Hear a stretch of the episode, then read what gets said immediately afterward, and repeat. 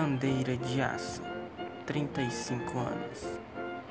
Na cidade de São Luís, um grupo de jovens cartunistas riu do poder federal nas universidades estudantes protestaram contra a ditadura militar. O novo sangue forneceu o ímpeto para a política estudantil de liberdade. Com 600 mil habitantes, a cidade continuou a crescer. Casas germinadas foram abertas para negócios. A pobreza na ilha estava aumentando e alguns projetos de grande escala de empresas metalúrgicas também vieram para cá. A direita foi rebatida no meio do caminho. Foi um, uma grande batalha. E no mesmo ano perdemos a bandeira Tribute e ganhamos a volta de Ferreira Goulart. A volta do exílio com a recém-lançada seus poemas como um símbolo de geração de poetas. No rádio, a difusora criou o primeiro rádio de frequência modular, que não tocou músicas do Maranhão, apenas Alcione e outros.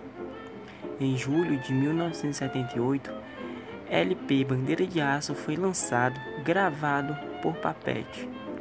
De acordo com seus registros, esse disco terá de ser gravado e nunca foi um álbum de sua vida.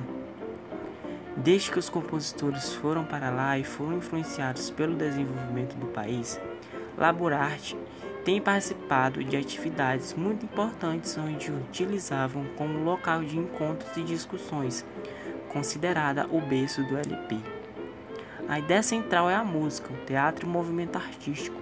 As gravações são os resultados direito de uma geração que quer se firmar no Maranhão. No entanto, seu processo de criação prosseguiu de, de uma forma complicada, desde o ódio entre os participantes, questões relacionadas com os direitos de autor, até acusações mais severas contra as gravadoras, ou seja, as gravadoras são responsáveis por, por estas questões.